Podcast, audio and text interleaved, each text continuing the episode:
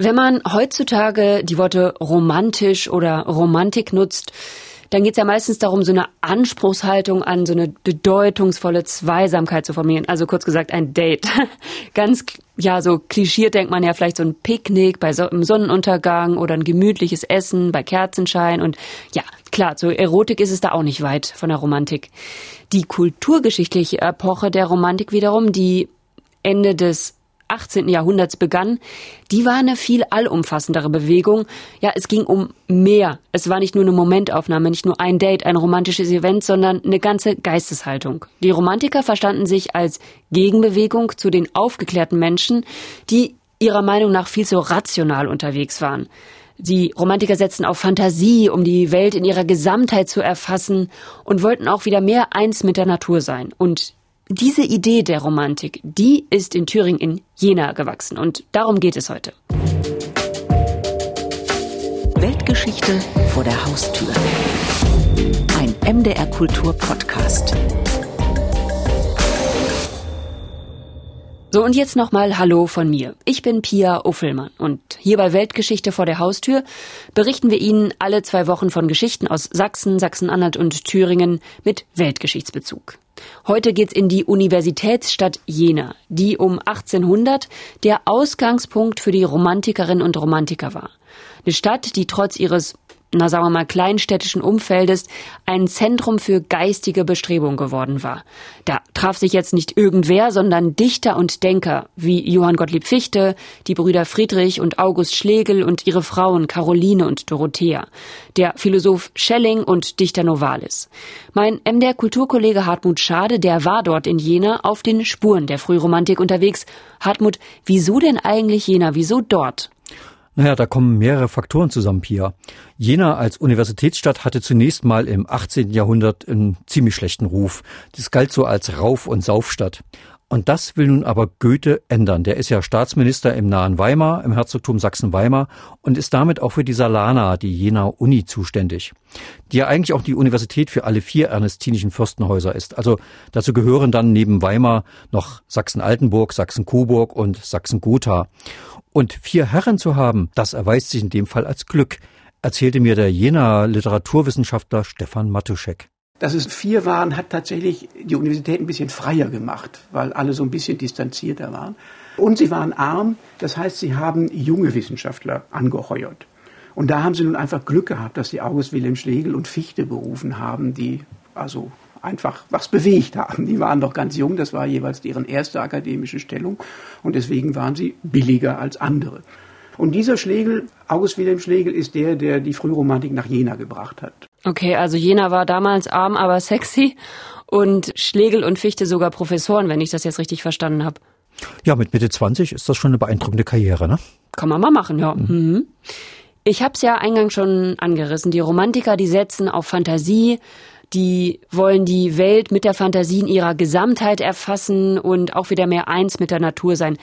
Wenn ich das so vor mich hinsage, dann klingt das erstmal ja fast irgendwie harmlos und schon recht harmoniebedürftig. Was war denn jetzt das Bahnbrechende an deren, ja, Bestrebung? Na, man muss sich einfach mal die Situation Ende des 18. Jahrhunderts vorstellen. Da haben wir so seit rund 100 Jahren die Aufklärung. Und die Naturwissenschaften mit ihren exakten Methoden, ihren präzisen Begriffen, die beginnen sich auch gerade in dieser Zeit herauszubilden. Die Welt ist, kann man sagen, nüchterner, berechenbarer geworden. Romantiker würden sagen, sie ist entzaubert. Und diese romantischen Schriftsteller, die spüren, da geht dem Menschen auch etwas verloren. Das Dunkle, Fantastische, Mythische gehört eben auch zum Menschsein, ebenso wie der Gebrauch des Verstandes natürlich. Also so ein bisschen wieder weg vom Kopf und mehr in Bauch und der darf dann auch mal ja fantastisch unterwegs sein? Ja, ja, genau. Dieser dunklen, dieser fantastischen Seite des Menschen, der geben sie eben Gestalt und auch den Widersprüchen. Also sie wollen alles nicht so eindeutig haben, wie das dann vielleicht im Lichte der Aufklärung so aussieht. Also Man könnte sagen, der alles, aufklärerischen es ist nicht mehr alles schwarz und weiß, sondern nee, es, es wird viel, viel Grautöne und es wird mehrdeutiger. Hinzu kommt, sie bringen mit den Kunstmärchen, mit Mythen auch ganz neue Elemente in die Literatur ein. Und das ist eine Literatur, die schon damals von den Zeitgenossen als romantisch charakterisiert wurde. Und der Begriff, du hattest ja vorhin schon gesagt, dieser Begriff wurde in Jena geprägt.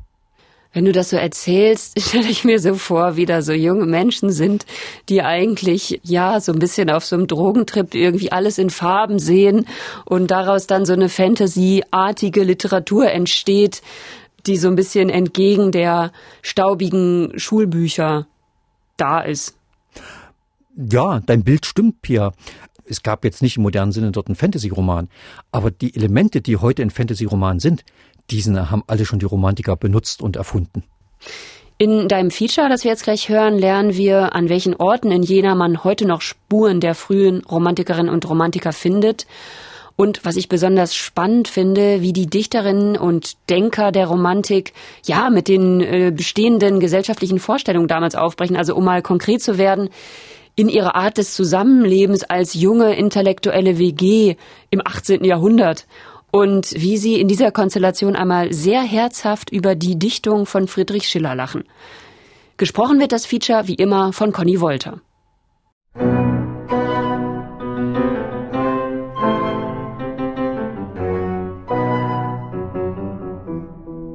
Besser hätte sich das Spiel mit Vorstellungen kein Romantiker ausdenken können.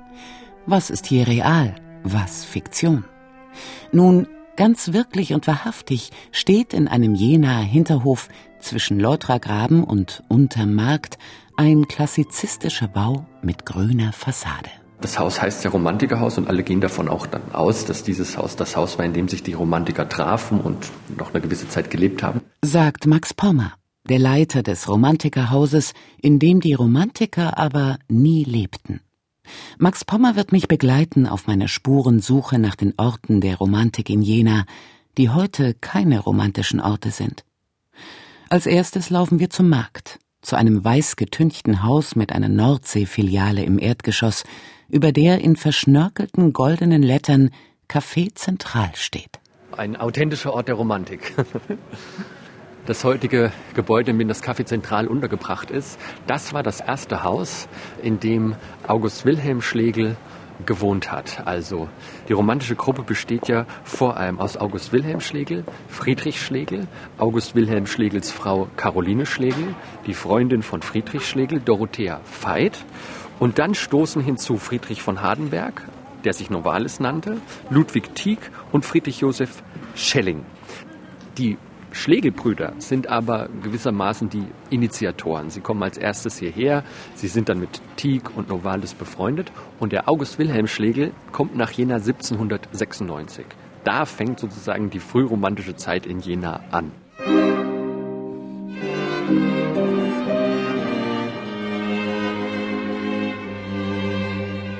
Zeit für eine Begriffsklärung. Frühromantische Zeit Romantikerhaus, romantische Orte und auch das Romanlesen, alles hängt zusammen. Nicht nur etymologisch. Bevor die Schlegel oder Novalis diesen Begriff verwenden, meint romantisch wie in einem Abenteuerroman, einem spätmittelalterlichen Liebesroman. Und die füllen dieses Wort ganz neu. Es geht um die Bedeutung der Einbildungskraft. Romantisch nennen wir die Situation, in denen uns die Einbildungskraft etwas über die Wirklichkeit hinaushebt, uns die Dinge etwas weich zeichnet, manchmal bis zu transzendenten Vorstellungen erhebt. Die Romantik reflektiert auf diese Einbildungskraft als eine anthropologische Grundgegebenheit. Menschen sind Wesen, die auch vermittels ihrer Einbildungskraft die Welt erklären, aber auch ihr Leben vermittels ihrer Einbildungskraft führen. Stefan Matuschek ist Professor für germanistische Literaturwissenschaft und Autor eines Buches über die Erfindung der Romantik in Jena. Das Betonen der Fantasie, des Transzendenten, Uneindeutigen ist eine Reaktion auf die Aufklärung. Denn nicht alles, so die feste Überzeugung der Romantiker, lässt sich exakt definieren und in Begriffe pressen. Es gibt Fragen, die über das rational Erfassbare hinausgehen. Entfremdung und die metaphysische Obdachlosigkeit des modernen Menschen sind das große Thema der Romantiker. Und um die Entfremdung zu überwinden, bauen Novalis, Tieck, Brentano, Hölderlin und die Schlegels metaphysische Luftschlösser. Schließlich ist die metaphysische Obdachlosigkeit in ihren Augen etwas Gefühltes und kann durch Dichtung beseitigt werden. Romantische Autoren und Ideen kommen Ende des 18. Jahrhunderts in England, Frankreich und Italien auf. Doch seinen Siegeszug tritt der Begriff der Romantik von der Saalestadt aus an. Man kann etwas pointiert sagen, die Romantiker in Jena, die Jena Frühromantiker sind die, die dieser Epoche ihren Namen geben, indem sie dieses Wort wählen, was dann aufgenommen wird. Da ist also Madame de Stael, Germaine de Stael popularisiert das dann in ganz Europa, aber es ist eben das, was von den Schlegeln kommt. August Wilhelm, der ältere der Schlegelbrüder, ist einer der besten Philologen seiner Zeit. Ein sprachbegabter, polyglotter Mann, der Shakespeare und Dante übersetzt, sich aber auch für zeitgenössische Autoren begeistert, selbst wenn diese Romane schreiben. Eine in den Augen der akademischen Zunft niedere literarische Gattung, aber mit großem Erfolg, vor allem bei den Frauen. Während andere Universitätsprofessoren das Abendland durch Romane im Niedergang sehen, preist oder verreist sie August Wilhelm Schlegel lustvoll in der Jenaer Allgemeinen Literaturzeitung. Also Sie müssen sich vorstellen, eben ein Professor, der verliebt ist in Gegenwartsliteratur. Und das ist auch eine gute Konstellation. Die hat eben gemacht, dass die als Erste gemerkt haben, dass die alte Tradition der Regelpoetik zu Ende ist und dass man ganz anders über Literatur reden muss. Die alte akademische Regelpoetik denkt, das ist einfach zu einfach. Das ist Unterhaltungszeug, nicht theoriefähig. Und diese kleine Jenaer Truppe hier, diese junge intellektuellen WG äh, im Romantikerhaus, sind die ersten, die, da, die ersten, von denen man weiß, dass sie das begriffen haben. Vielleicht haben das auch andere begriffen, die haben es aber nicht niedergeschrieben. Aber die haben es niedergeschrieben und haben dafür den Begriff Romantik gewählt.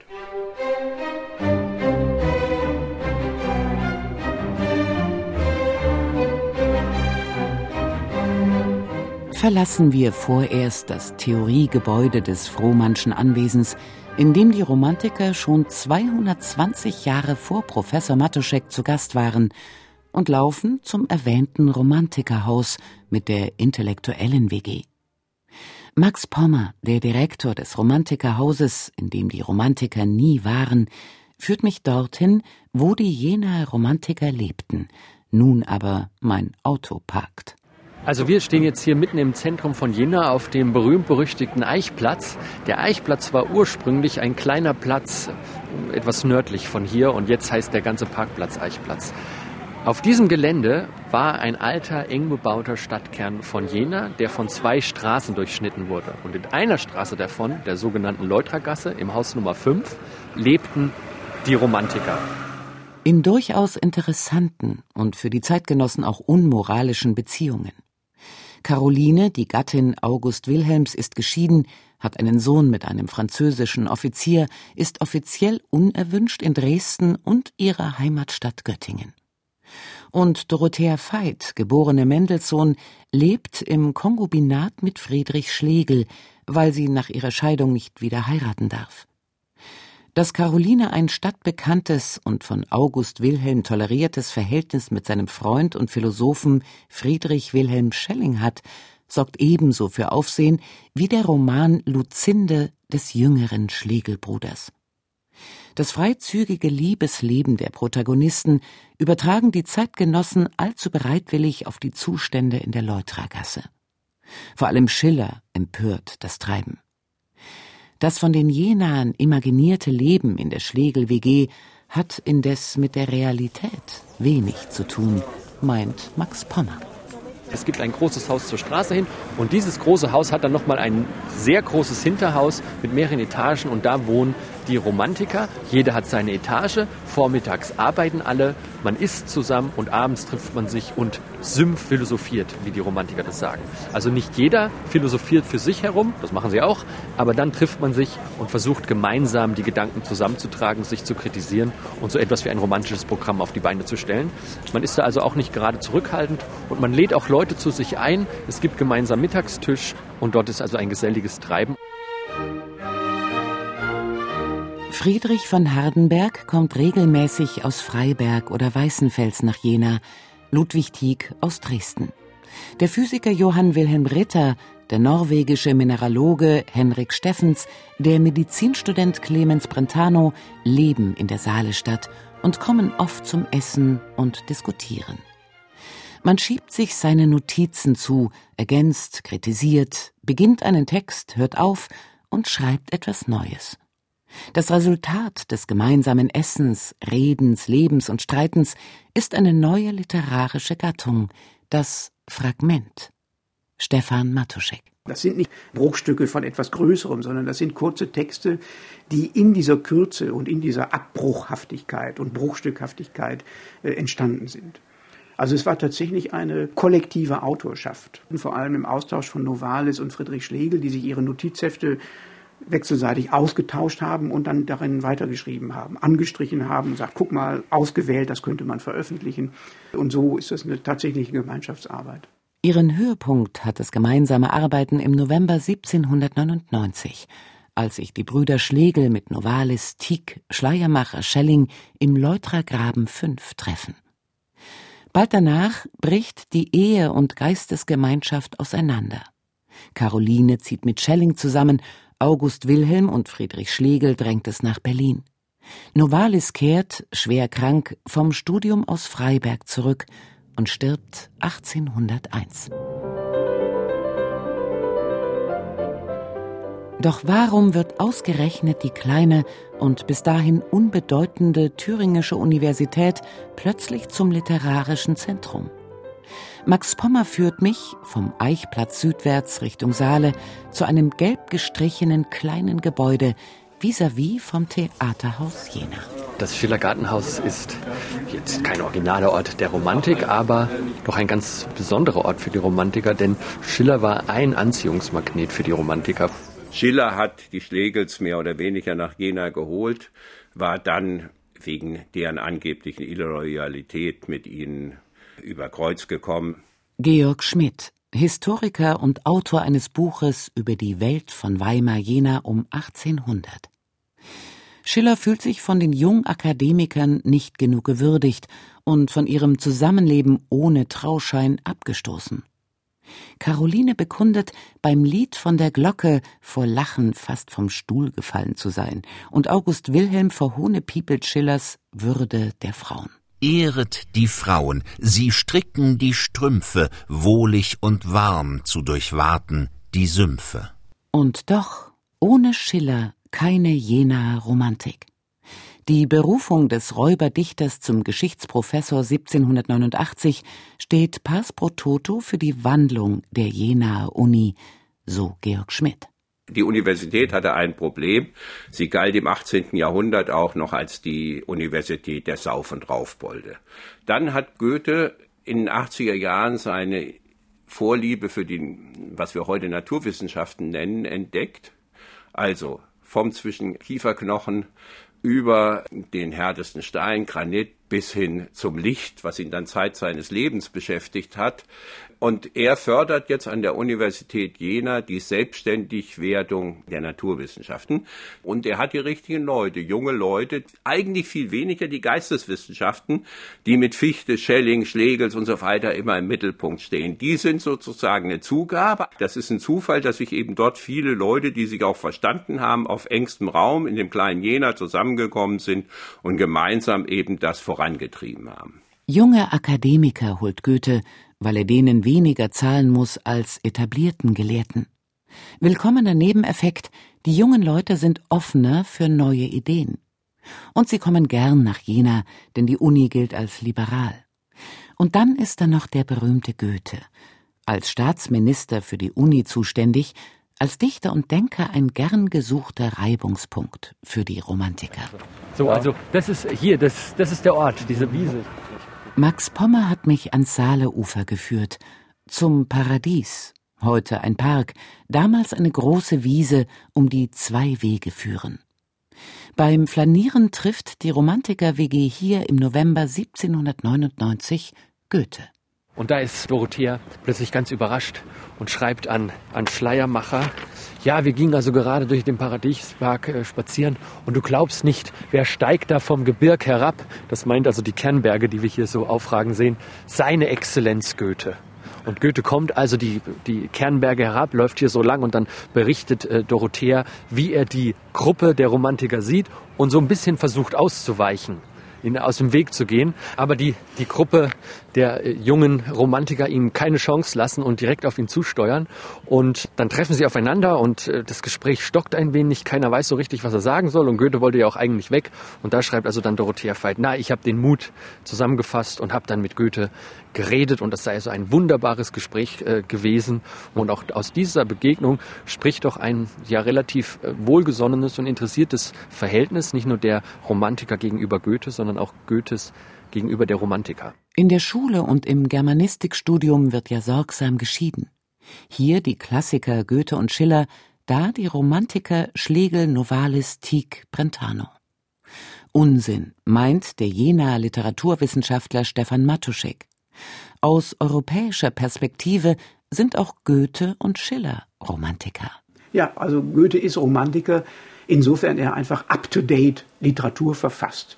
Was sind die entscheidenden romantischen Impulse? Das ist das Ernstnehmen und künstlerische Ausarbeiten von volkstümlichen Literaturformen, die dann hochkünstlerisch ausgearbeitet werden. Der Erlkönig oder Heidenröslein oder so etwas. Das andere ist das Wunderbare und abergläubisch Wunderbare, was ja auch in der Teufelsfigur so aus ist, das auch benutzt wird, um psychische Dimensionen neu artikulieren zu lassen. Da ist Goethe mit seiner Mephisto-Figur sehr nah bei E.T.R. Hoffmann, den er überhaupt nicht mochte, ästhetisch nicht mochte. Aber da wird eine Aberglaubensfigur zu einem Artikulationsinstrument zeitgenössischer Psychologie. Schiller ist genauso Romantiker. Nicht nur die Jungfrau von Orléans, die ja nun im Untertitel sogar so heißt, als romantisches Stück. Die Briefe über die ästhetischen Erziehung sind die Grundlektüre für alle Romantiker und seine Unterscheidung von naiv und sentimentalisch ist das, was überhaupt das literaturgeschichtliche Denken der Schlegel mitgeprägt hat.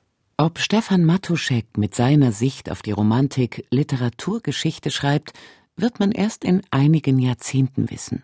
Dann, wenn auch Goethe und Schiller ins Jena Romantikhaus einziehen. In das, wo die Romantiker nie lebten, sondern der Philosoph Fichte. Und wie in Jena üblich, ehrten ihn die Stadtväter mit einer weißen Plakette an seinem Wohnhaus. Und gleich am Nebengebäude Tafeln für die Gebrüder Schlegel, August Wilhelm Schlegel und Friedrich Schlegel, weil man vermutet, dass sie dort gewohnt hatten. Dann reißt man hier das ganze alte äh, Wohnviertel ab und im Laufe dieser Neugestaltung des Viertels wandern plötzlich diese weißen Gedenktafeln der Schlegels an dieses Gebäude hier. Und ab da beginnt sich so eine kleine Legende vom Romantikerhaus am Löptergraben zu entspinnen. Die Schlegelbrüder Novalis, Tieck oder Brentano würde diese Verwechslung sicher amüsieren. Lassen Sie doch Ihre Leser gern im Ungewissen, was Traum oder Realität, was Fiktion, was Fakten sind, und bringen so einen ganz neuen Stil in die Literatur. Romantik genannt. Ein Begriff, der von jener aus die literarische Welt eroberte.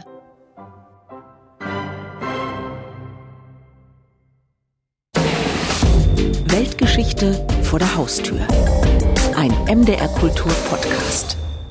Das war das Feature von Hartmut Schade über den Ursprung der romantischen Idee als Geisteshaltung in Jena. Mir ist da das Bild der zusammenlebenden Freunde, Intellektuellen ja und auch Liebhaber geblieben, die zusammensitzen, philosophieren, lesen, schreiben, aber auch essen, Zeit verbringen und auch einfach lachen. Und dieses Auflehnen in ihrer, durch ihre Lebensform quasi, ohne Trauschein, das Wort wirkt ja heute schon fast antiquiert, oder sogar geschieden, ja, das hat sie mir irgendwie doch so näher gebracht, menschlich näher, diese sonst so für mich abstrakten Dichterinnen und Denker, die so, ja, erhaben für diese Epoche stehen und sonst so distanziert sind. Also das, ja, war für mich echt nochmal eine Einsicht. Wie ging's denn dir, Hartmut? Es war für mich auch nochmal spannend und weil du jetzt gerade so ein bisschen auf die Frauen gekommen bist. Ja, von denen hat man wenig gehört, muss ich sagen. Die Namen waren da und deren Status als Geschiedener oder Liebhaberin, aber wie sie so literarisch gewirkt haben, weniger. Das stimmt, das stimmt. Ich hol's mal jetzt ein bisschen nach, wir haben ja noch die Chance mit dem Gespräch. Es stimmt. Asche auf dein Haupt. Ja, ganz viel. Man muss ja auch sagen, es ist die Zeit, wo der Roman sozusagen anfing zu boomen und wo diese Literaturform überhaupt erstmal einen größeren Leserkreis hatte. Also der erste große Erfolgsroman war natürlich Goethes Werther, aber danach kam eine Unmasse von Romanen raus und man sprach ja auch um 1800 zumindest die, älteren weißen Herren damals, die warnten alle vor der Lesesucht der Weiber. Und das Interessante ist aber, dass unter den Autoren auch es ganz viele Autorinnen waren. Ich nenne jetzt einfach mal noch ein paar Namen, die ganz wichtig waren in der Zeit. Da ist zum Beispiel Luise Brachmann, die ebenfalls aus Weißenfels kommt und schon als Kind mit Novalis bekannt und befreundet war. Oder dann Benedikte Naubert, die Begründerin des deutschen historischen Romans. Die hat über 50 historische Werke geschrieben, viele davon unter Pseudonym. Und das ist der Grund, warum man so wenig von denen hört? Also ich höre jetzt die Namen tatsächlich zum ersten Mal. Ein Grund ist das auf jeden Fall. Und ich zitiere jetzt Schiller, um einen zweiten Grund zu nennen, denn der sagte über Sophie Mereau, die ebenfalls in Jena lebte und auch zu diesem Romantikerkreis gehörte. Sie hat später übrigens Clemens Brentano geheiratet, also auch einen der großen Namen der Romantik. Und sie hat auch selbst geschrieben. Und Schiller sagt zu ihr in äußerster Herablassung, ich muss mich doch wirklich sehr darüber wundern, wie unsere Weiber jetzt auf bloß dilettantischem Wege eine gewisse Schreibgeschicklichkeit sich zu verschaffen wissen, die der Kunst nahe kommt. Also Pia Gründe für das Vergessen, das waren zum einen die männliche Arroganz, siehe Schiller, und dann natürlich auch das Schreiben unter oft männlichen Pseudonymen. Ja, gut, dass wir noch mal kurz darauf eingehen konnten, auf die Rolle der Frauen in der Romantik. Danke dafür. Ich danke dir, Pia. Die weiteren Folgen vom MDR Kultur Podcast Weltgeschichte vor der Haustür können Sie natürlich auch nachhören auf mdrkultur.de in der ARD Audiothek und überall, wo es Podcasts gibt. Dort ist dann auch in zwei Wochen die nächste Podcast-Folge zu hören. Da geht es um Altranstedt. Das ist ein Ort kurz vor Leipzig, der 1706, 1707 ein machtpolitisches Zentrum in Europa war. Was es damit auf sich hat, das erzählt dann in zwei Wochen Tom Hartmann. Und Sie können es natürlich auch schreiben. Wir haben ja unsere Mailadresse weltgeschichte.mdr.de, wo Sie uns Ihre Gedanken zu den jeweiligen Folgen schreiben können oder auch, wenn Sie Themenvorschläge haben, gerne. Ja, mir, Hartmut Schade und Pia Offelmann bleibt jetzt noch zu sagen, schön, dass Sie dabei waren und tschüss. Tschüss. Bis in zwei Wochen.